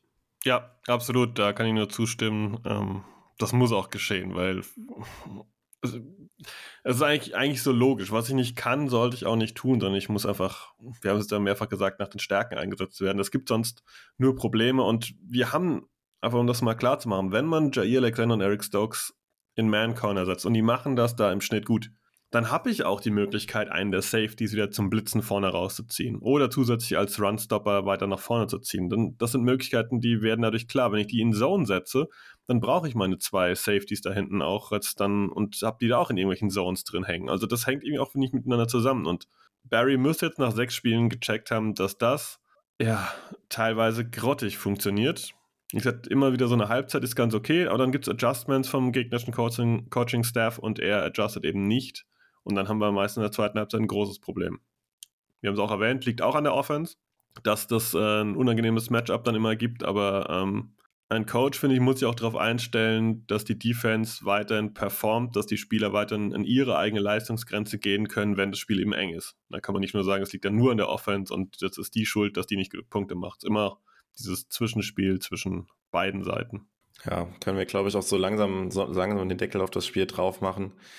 Ja, viel Negatives, aber ich finde, es gibt trotzdem immer noch ein bisschen Positives und ähm, damit wollen wir vielleicht dann auch den Blick so ein bisschen ja, auf das Big Picture wieder, wieder lenken. Ähm, ich glaube, wir Packers-Fans sind da einfach auch die letzten Jahre sehr erfolgsverwöhnt gewesen und ähm, ja, wenn man dann einige Reaktionen liest, ich weiß nicht, ich finde das halt, ja, es ist trübe halt ein bisschen auch, wenn man dann jetzt sagt, wir müssen jetzt die Saison abschenken, Rogers traden, Love äh, starten lassen und äh, ja, Kapital für die nächsten Jahre aufbauen.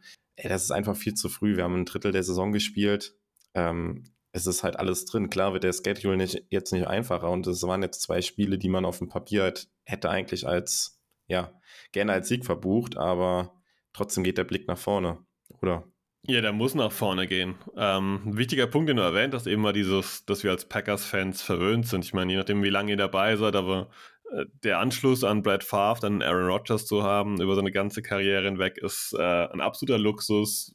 Wir hatten Devonta Adams, wir hatten Jordy Nelson, wir hatten, auch wenn er jetzt nicht mehr beliebt ist, Greg Jennings, wir hatten James Jones, äh, wir hatten Jermichael Finley als Tight End, wir hatten Bakhtiari, Bulaga, wir hatten vorher Corey Lindsley als Center und Clay Matthews und Charles Woodson, wir hatten immer irgendwelche Superstars aus dem Nichts, auch teilweise in hinteren Runden gezogen. Ich meine, Bakhtiari war ein Viertrunden-Pick, äh, Lindsley war auch ein Viertrunden-Pick, weiß ich gar nicht mehr, Viert-, Fünftrunden-Pick, sowas in der Ecke.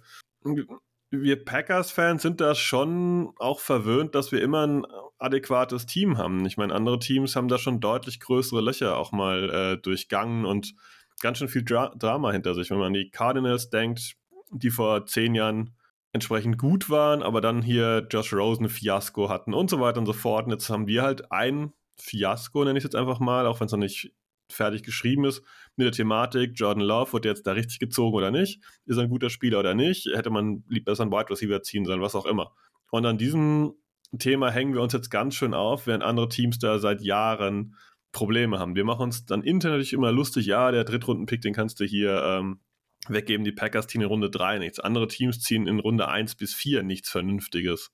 Und das auch seit Jahren. Ich meine, die Cleveland Browns haben jetzt auch, wie lange waren die im Keller und haben jedes Jahr ganz, ganz früh im Draft zugegriffen und nichts auf die Kette bekommen. Ne? Ich meine, ähm, will ich gar nicht alles erwähnen. Und ich glaube, wir sind da super verwöhnt, wie du gesagt hast. Und dieses Big Picture ist wichtig. Wir stehen 3 und 3. Ja, es waren zwei richtige schöne Scheißspiele. Das kann man auch mal deutlich so sagen. Aber die Saison ist nicht vorbei wir haben weiterhin Aaron Rodgers, wir haben weiterhin Jenkins, wir haben weiterhin Bakhtiari, Aaron Jones, AJ Dillon. Wir haben mit Robert Tonyan jemanden, der wieder aufdreht.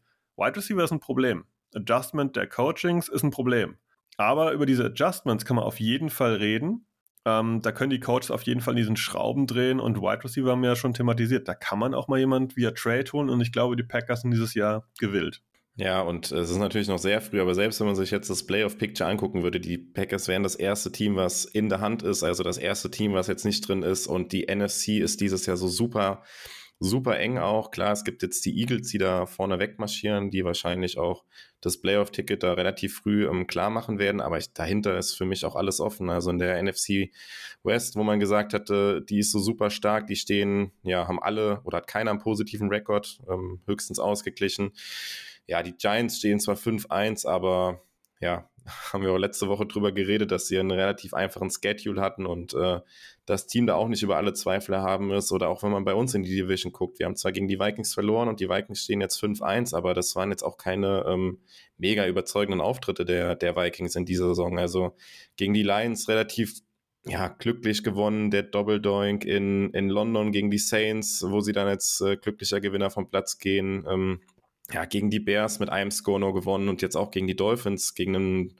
Backup-Quarterback, ähm, beziehungsweise Teddy Bridgewater dann später mit einem Score nur gewonnen. Also ja, die gewinnen halt die knappen Spiele und stehen jetzt 5-1 und sind vor uns, aber ähm, es ist noch so viel zu spielen und auch in der Division ist da noch gar nichts verloren. Wir spielen ja selbst noch einmal gegen die Vikings, zu Hause dann auch und ähm, ja, wie gesagt, wir sind da erfolgsverwöhnt auch die letzten Jahre immer 13 Siege oder sowas geholt und damit ja sicher in den Playoffs gewesen, aber man kann auch mit 9, 10 oder 11 Siegen in die Playoffs kommen. Das ist alles ist gar kein Problem, insbesondere dieses Jahr, wo sich wirklich wenig Spitzenteams so richtig abzeichnen in der NFC.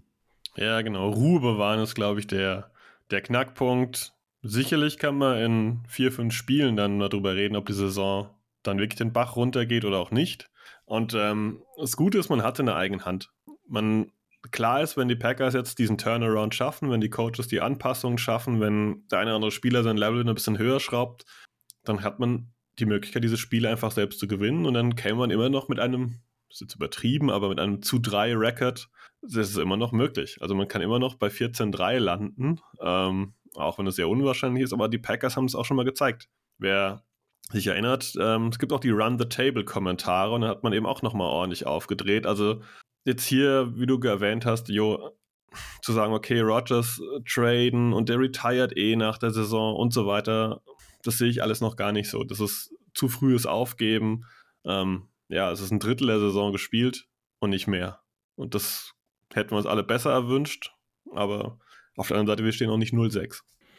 Genau, und damit können wir noch so ein bisschen den Bogen spannen zum Spiel gegen die Commanders am kommenden Sonntag. Ähm, ja, wir spielen wieder um 19 Uhr, Nachmittagsspiel in den USA. Ja, die Packers sind ähm, trotz der beiden schlechten Spiele mit äh, fünf Punkten auswärts der Favorit, was mit Sicherheit auch daran liegt, dass ähm, ja, Carson Wentz, seine Starting Quarterback, ausfallen wird.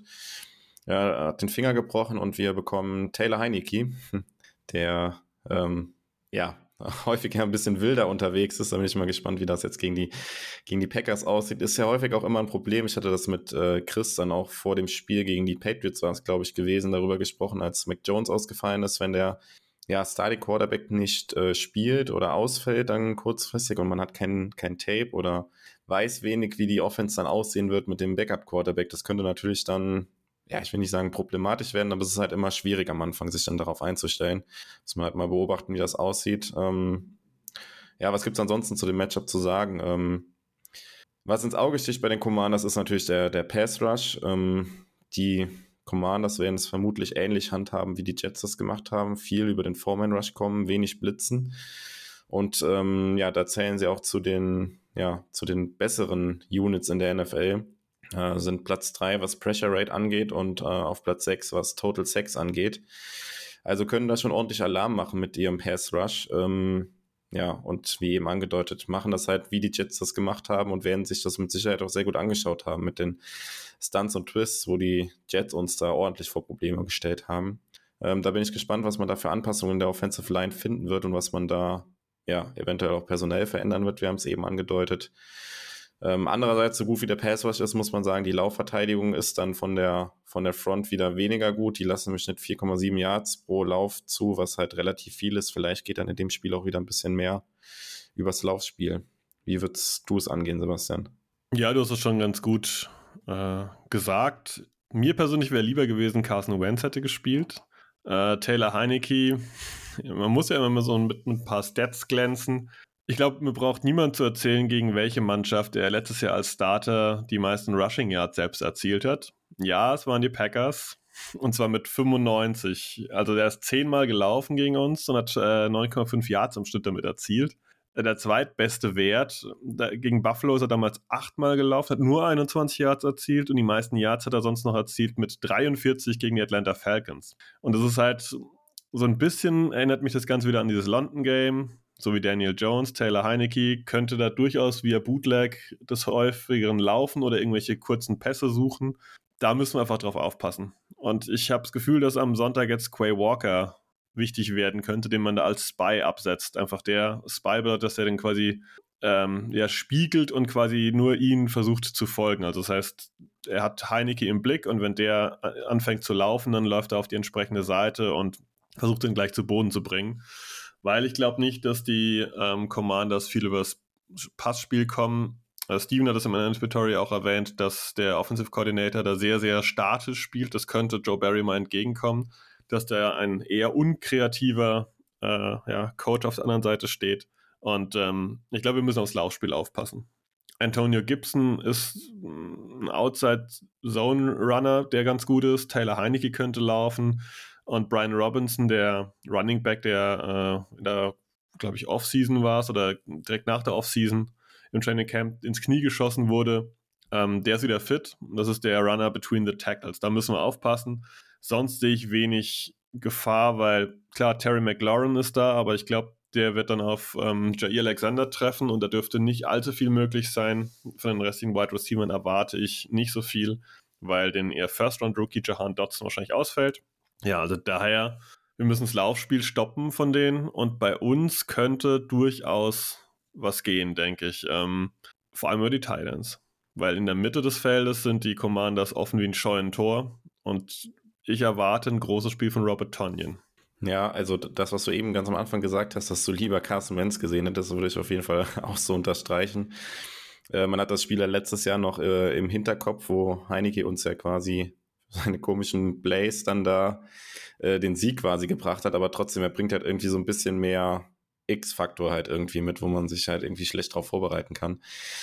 Ähm, ja, das macht mir so ein bisschen Bauchschmerzen. Ähm, genau, ansonsten das Laufspiel wahrscheinlich ist Heineke vielleicht auch der gefährlichere. Also das, das Backfield da bei den, bei den Commanders ist ja da auch sehr, also keine Ahnung, wenn man Fantasy-Spieler ist, weiß man das. Das ist irgendwie, ja, wen stellt man da jetzt auf von den drei? Gibson, äh, McKissick oder Robinson? Die teilen sich ja da ziemlich viel auch. Schwierig, sich darauf einzustellen. Und ähm, ja, Right Receiver, du hast angesprochen, John Dodson wird wahrscheinlich ausfallen. Bin mal gespannt tatsächlich, ob ähm, Jair Alexander dann wieder traveln darf mit einem Right Receiver und ob es dann Terry McLaurin sein wird, weil bisher war es ja bei den Commanders fast so gewesen, dass Curtis Samuel eher der Nummer 1 Receiver war oder der, der mehr Targets bekommen hat, was, ähm, ja, was man so nicht unbedingt auf dem Zettel haben konnte. Da bin ich mal gespannt, wie das aussieht. Ja, dazu hat Steven was gesagt auch und ähm, er hat im Prinzip deutlich gemacht, dass McLaurin die Nummer 1 ist, aber einfach der, der OC ihn halt in sehr statische Positionen bringt, in, in klare Reads für die Defense und der quasi dementsprechend auch nie frei ist. Er hat quasi keine Möglichkeit, da durch seine individuelle Klasse zu glänzen und daher geht viel über Curtis Samuel, weil McLaurin wird halt einfach eng gedeckt, weil jedem klar ist, was McLaurin als nächstes machen soll. Und dann sind die ja, Verteidiger halt immer schon da. Genau, ich weiß nicht, ob wir ansonsten können wir, glaube ich, an der Stelle auch auf das Enemy Territory verweisen. Wir sind mit der Zeit hier schon relativ fortgeschritten. Also wenn ihr mehr zum Matchup wissen wollt, hört gerne beim Enemy Territory rein, falls ihr das noch nicht getan hat, getan habt. Ansonsten äh, noch kurz der Blick auf den Injury Report, den wir ja dadurch, dass wir jetzt heute am Donnerstag aufnehmen, dieses Mal schon vorliegen haben und dann nicht spekulieren müssen. Ähm, bei den Packers haben nicht trainiert ähm, am gestrigen Mittwoch ähm, Christian Watson. Aaron Rodgers hat mit, seinem, mit seiner Daumenverletzung auch nicht trainiert, ist aber wahrscheinlich nichts, was ähm, ihn daran hindern wird, am Sonntag zu spielen. Das ist ähnlich wie letzte Woche. Ähm, ja, und von den beiden Tackles kennen wir es ja schon. Jenkins und äh, Buck Jerry haben ein bisschen weniger trainiert, limitiert trainiert nur mit ihren Verletzungen oder ja, auskurierenden Verletzungen. Ähm, ja, Jack Hansen hatten wir auch schon angesprochen, der sich am Bizeps verletzt hat, ähm, nicht trainiert. Ähm, ja, Rashawn Gary, der zum Spiel gegen die Jets noch questionable war, hat mit seiner Zehenverletzung gestern wieder voll trainiert. Das ist auf jeden Fall ein gutes Zeichen und auch keine Überraschung ist, dass Randall Cobb nicht trainiert hat. Ähm, der ja mit ziemlicher Sicherheit auch am Sonntag ausfallen wird. Da kann man, glaube ich, äh, von ausgehen. Man kann vielleicht noch kurz bei den Commanders erwähnen, wie es da aussieht. Also am Sonntag ist äh, Dodson sehr wahrscheinlich nicht dabei, auch wenn er jetzt ähm, limitiert trainiert hat, aber ähm, Steven ging davon aus, dass er nicht spielen wird. Logan Thomas, äh, der Titan, der letztes Jahr aus dem Nichts kam, sieht auch eher so aus, wenn es nicht klappen würde. Und wichtig für uns ist, äh, dass Chase Young, der Top-Pass-Rusher, raus ist. Das heißt, die gute Defensive Line, die sie weiterhin haben, ist aber jetzt zumindest mal, naja, geschwächt ist vielleicht der falsche Begriff, aber ähm, hat vielleicht et etwas weniger Tiefe, als es sein müsste. Das wird uns garantiert gut tun. Genau, dann können wir fast zum Ende der Folge kommen. Was natürlich noch fehlt, sind ähm, unsere Tipps. Und ähm, ich bin auf jeden Fall weiter optimistisch und werde hier auch nicht gegen die Packers tippen, aber hau gerne mal deinen Tipp zuerst raus. Ich muss mich natürlich anschließen an Enemy Territory. Ich bleibe bei meinem 20 zu 17. Das äh, wird ein One-Score-Game für die Packers. Es wird, glaube ich, kein High-Scoring-Game. Ich bin zufrieden, wenn die Offense aber wieder anläuft. Ich erwarte nicht, dass jetzt ein Rädchen in das andere perfekt greift, aber wenn es ein bisschen runder wieder wird, wenn die Defense da auch wieder ein bisschen ähm, in der zweiten Halbzeit sich dann nicht überrollen lässt, das wäre mir eigentlich schon recht. Und ich kann mit so einem Dirty Win kann ich gut leben die Woche, ähm, solange es nicht zu dirty ist am Ende. Ähm, ja, bei mir ist es ein bisschen äh, deutlicher vom Score. Äh, kein One-Score-Game mehr. Ich tippe auf einen 24 zu 15 für die Packers und ähm, ja, hoffe, dass man damit zumindest mit einem positiven Rekord dann, da kann man jetzt auch schon mal einen kurzen Blick drauf werfen, auf das extrem schwere Spiel dann in Woche 8 gegen die Bills äh, geht. Also ja, das wird dann nochmal eine ganz andere Hausnummer. Umso wichtiger wäre jetzt halt wieder auf die Siegerstraße einzubiegen. Ja, zwei, zwei äh, Niederlagen hintereinander hatten wir unter der Matt LaFleur-Ära ja in der Regular Season noch überhaupt nicht. Äh, ich hoffe nicht, dass das jetzt drei am Stück werden, aber ja, die Packers sollten das, sollten das gewinnen. Ja, sehe ich ganz genauso. Und ähm, ja, die Vorzeichen sind letztendlich auch ganz gut für die Packers. Also die O-Line der Commanders ist absolut schwach. Ähm, Knackpunkt, hab's ja schon erwähnt, wird sein, Heineke und sein Laufspiel ein bisschen zu kontrollieren, dass da einfach keine, keine doofen großen Runs vom Quarterback entstehen. Das ist, glaube ich, der Knackpunkt. Dann sollten wir die Commanders schon ja, im Griff haben, wenn wir offensiv ein bisschen flexibel sind. Ich bin auch positiver Dinge. Ja, und ich glaube, damit können wir einen Deckel auf die Folge drauf machen. Feedback wie immer gerne. Hört doch rein bei der anderen Folge, Enemy Territory. Wir haben sie oft angesprochen in der Folge. Und dann wünschen wir euch viel Spaß am Sonntag und sind raus mit einem Go Pack Go. Go Pack Go.